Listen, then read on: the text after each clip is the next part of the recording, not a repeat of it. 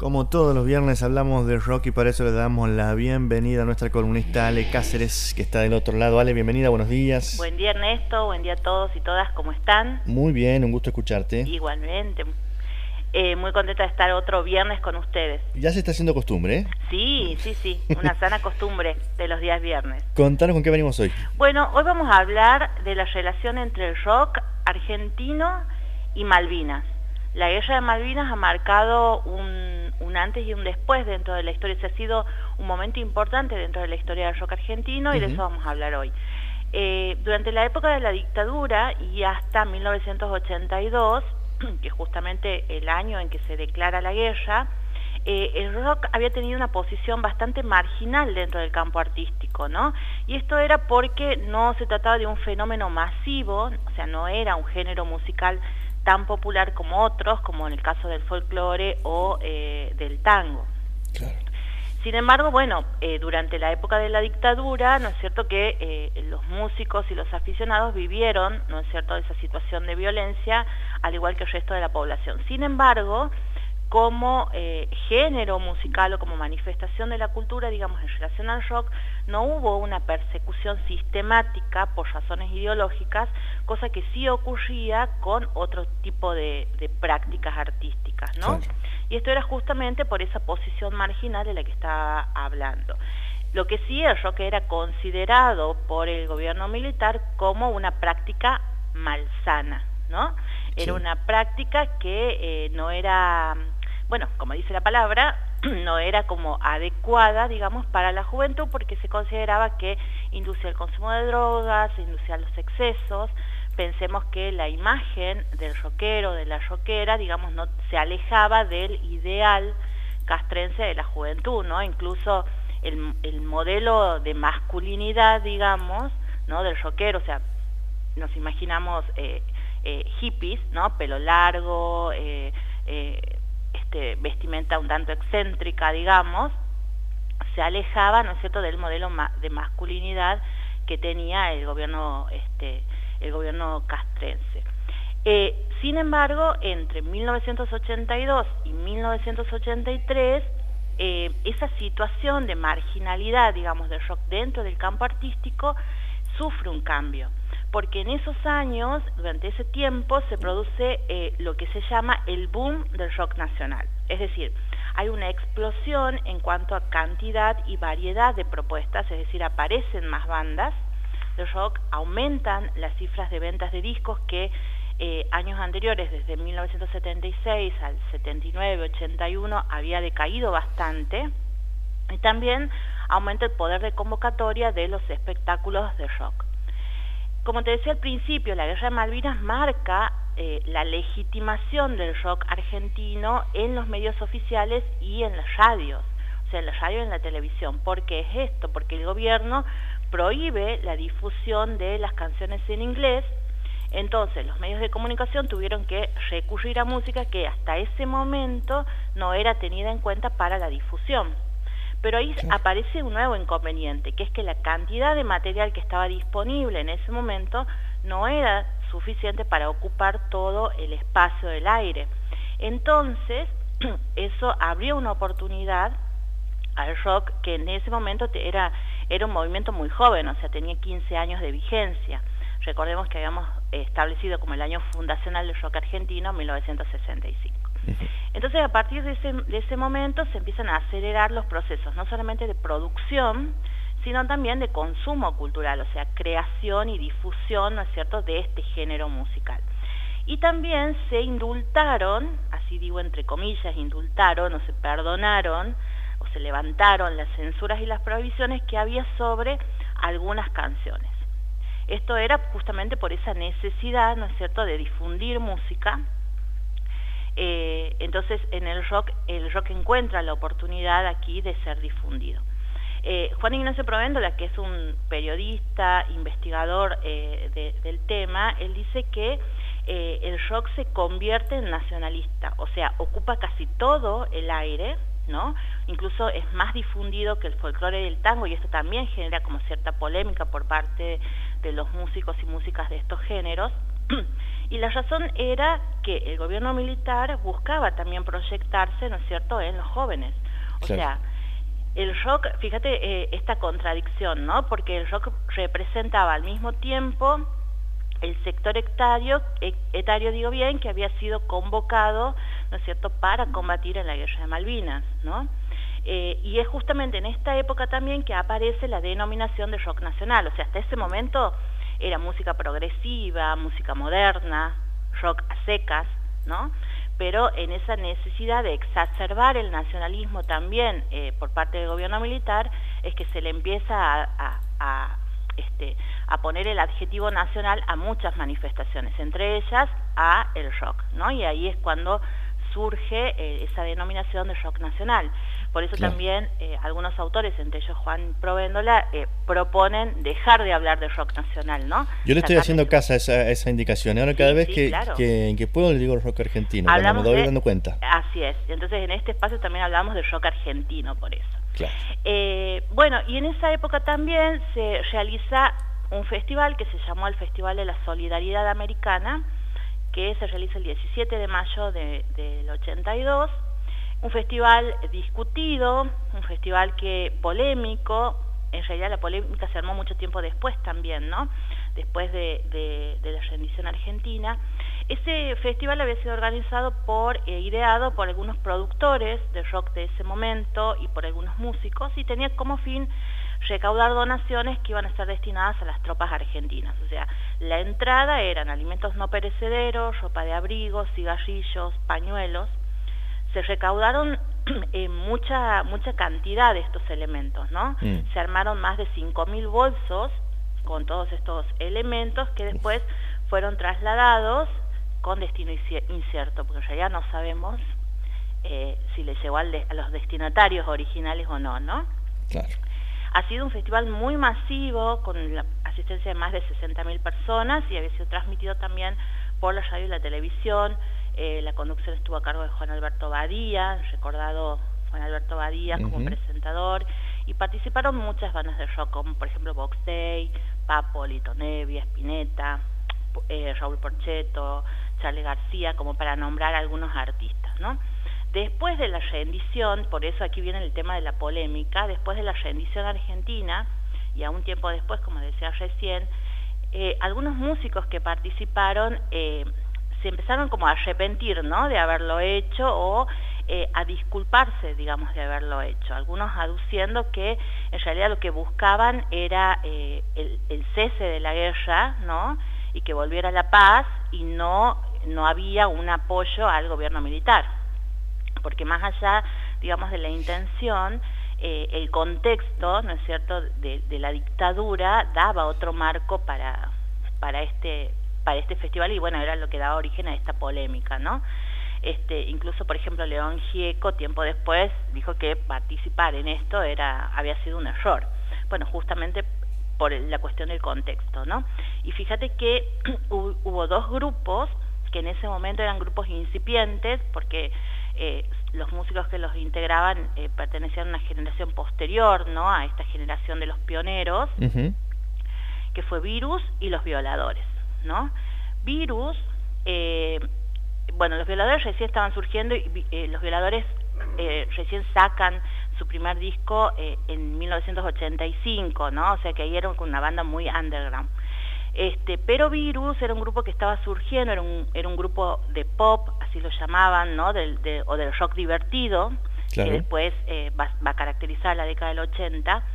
Eh, bueno, ellos eran oriundos de la ciudad de La Plata y estaba formado por eh, tres hermanos, o sea, entre los integrantes había tres hermanos, los hermanos Moura, ¿no? liderado por Federico Moura, y ellos se oponen a participar, deniegan la invitación de participar en este festival y esto es porque tenían una historia que estaba vinculada a los desaparecidos, o sea, el hermano mm. mayor de los, de los Moura, ellos eran cuatro hermanos, había sido detenido eh, junto a su esposa eh, delante de sus padres y de sus hermanos. Entonces, digamos, eran conscientes estos músicos de aquello que sucedía, ¿no es cierto?, en ese momento. Eh, Virus era una banda irreverente, eh, ofrecía, como te decía, una música divertida, entre comillas, porque si bien sus letras eh, sonaba, se utilizaba mucha metáfora, ¿no? Música para bailar, pero eh, en esas metáforas había un mensaje comprometido con esa realidad, ¿no? Y eh, bueno, esa no participación y esa forma de hacer música tuvo su precio, digamos era una de las bandas que no eran difundidas eh, su música en ese momento. Y esa negativa tenía que ver además con el con que se trataba de eh, un contexto de, dictadura, bueno, la dictadura cívico-militar que imperaba en ese momento, ¿no? Ahí hay un nudo eh, interesante Ale, que tiene que ver con, esta continuidad entre dictadura y Malvinas, que se ha tratado como de solapar, de discontinuar, y el caso virus ¿no? es un ejemplo interesante para tomar y pensar ese, ese asunto, ¿no? Sí, claro, claro, porque es, justamente quienes, eh, digamos, tienen la conciencia de lo que sucedía, ¿no? De lo que realmente sucedía y del trasfondo ¿no es cierto?, de toda esa movida, porque como te decía antes, o sea, ese acercamiento a la juventud tenía un objetivo, ¿no?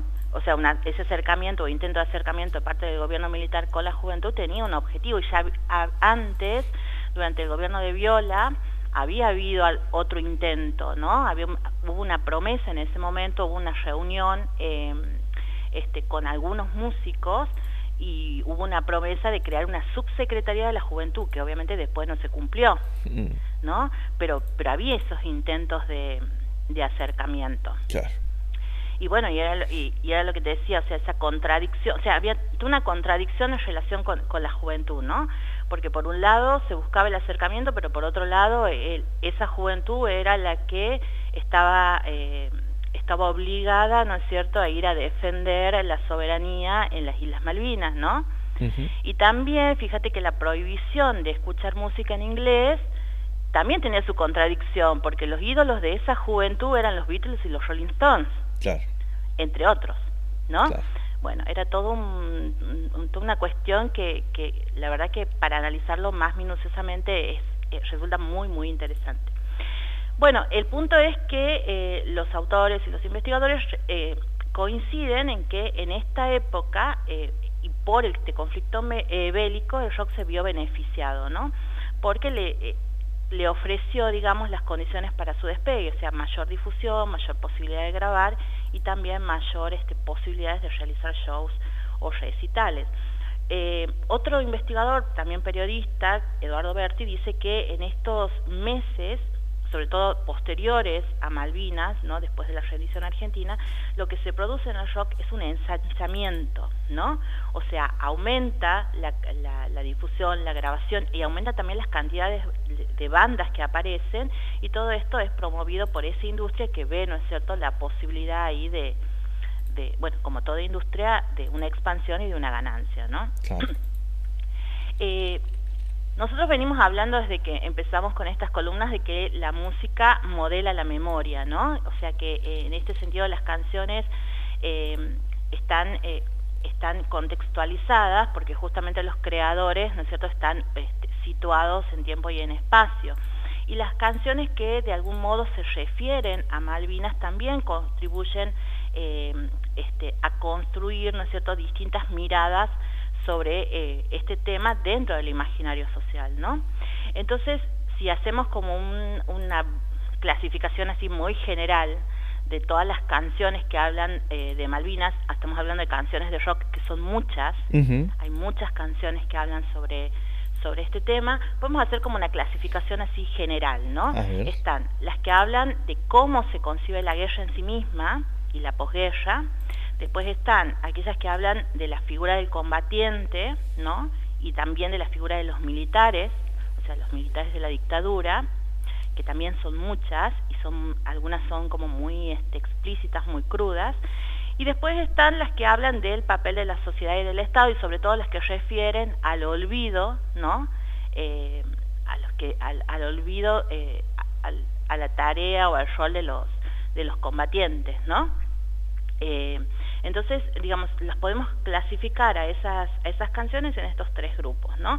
Eh, estas canciones como expresiones de, la cultura popular, obviamente que fijan ciertos sentidos, nos muestran algunos momentos del pasado y también pueden reflejar algunas ideas que pueden coincidir con esas ideas dominantes o incluso las pueden interpelar o las pueden cuestionar.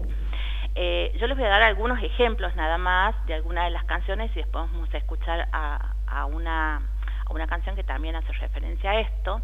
Bueno, hace rato hablábamos de Virus. Virus saca un disco y en ese disco hay una canción que se llama El Banquete, eh, que plantea la mirada sobre la guerra como una imposición de la dictadura, ¿no? Como una imposición eh, de la dictadura para exacerbar el nacionalismo, para eh, aumentar, digamos, la cohesión social o, la unión entre los ciudadanos y también para limpiar la imagen, ¿no? Eh, de esa dictadura tan este, sangrienta, digamos, que, vivimos en la Argentina. Y en uno de sus, de sus pasajes dice la canción, han sacrificado jóvenes terneros para preparar una cena oficial, ¿no? Mm. Eh, y es Virus justamente quien rechaza la invitación al banquete haciendo referencia, ¿no es cierto?, a ese festival que les nombraba, el Festival de la Solidaridad Americana. Charlie García también escribe canciones que, hacen referencia a Malvinas, una de las más conocidas es No, no Bombardé en Buenos Aires, en donde él dice que los jefes de los chicos tomaron whisky con los ricos, mientras los obreros hacen masa en la plaza como aquella vez. O sea, los chicos son eh, los combatientes ¿no? Ahí hace referencia a los soldados. Eh, los jefes toman whisky y aquí hay una referencia este, a Galtieri, claro. que tenía el mote de, borracho, ¿no es cierto?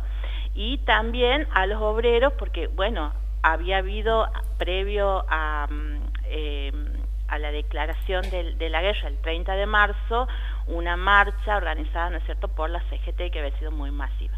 O sea, hay referencias, ¿no es cierto?, a cuestiones muy concretas relacionadas con, este, con la guerra de Malvinas.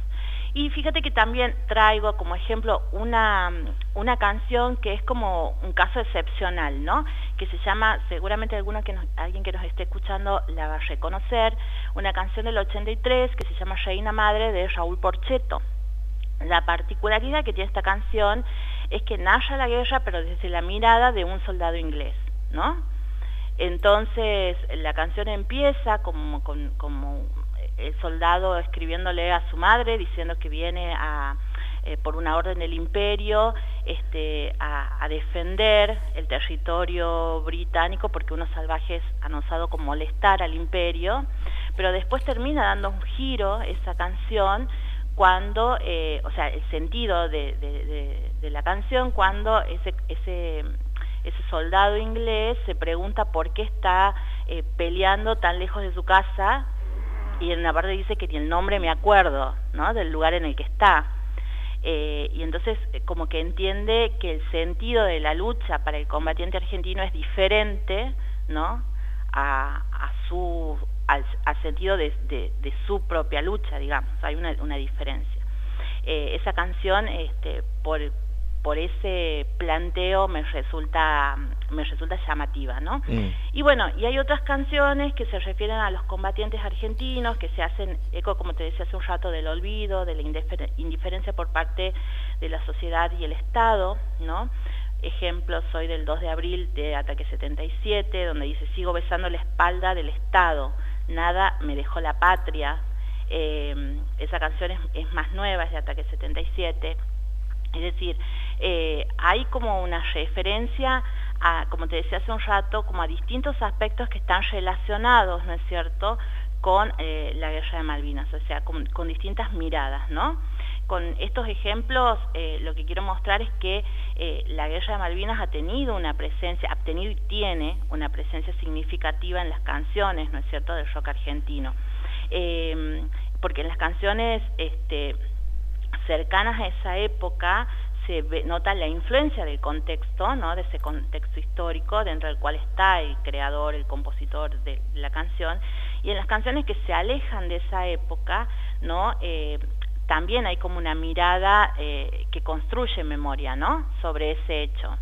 Eh, y bueno, uno de esos casos es la canción que vamos a escuchar cuando terminemos de conversar, que se llama Héroes de Malvinas, que es decir, los persas, que fíjate que es una canción relativamente nueva porque es del 2012, eh, y en una parte de la canción dice, puede más la indiferencia de tu gente que la bala, eh, que la bala más voraz del enemigo, ¿no? Hace ahí referencia a ese olvido por parte del Estado y por parte de la sociedad. Mm.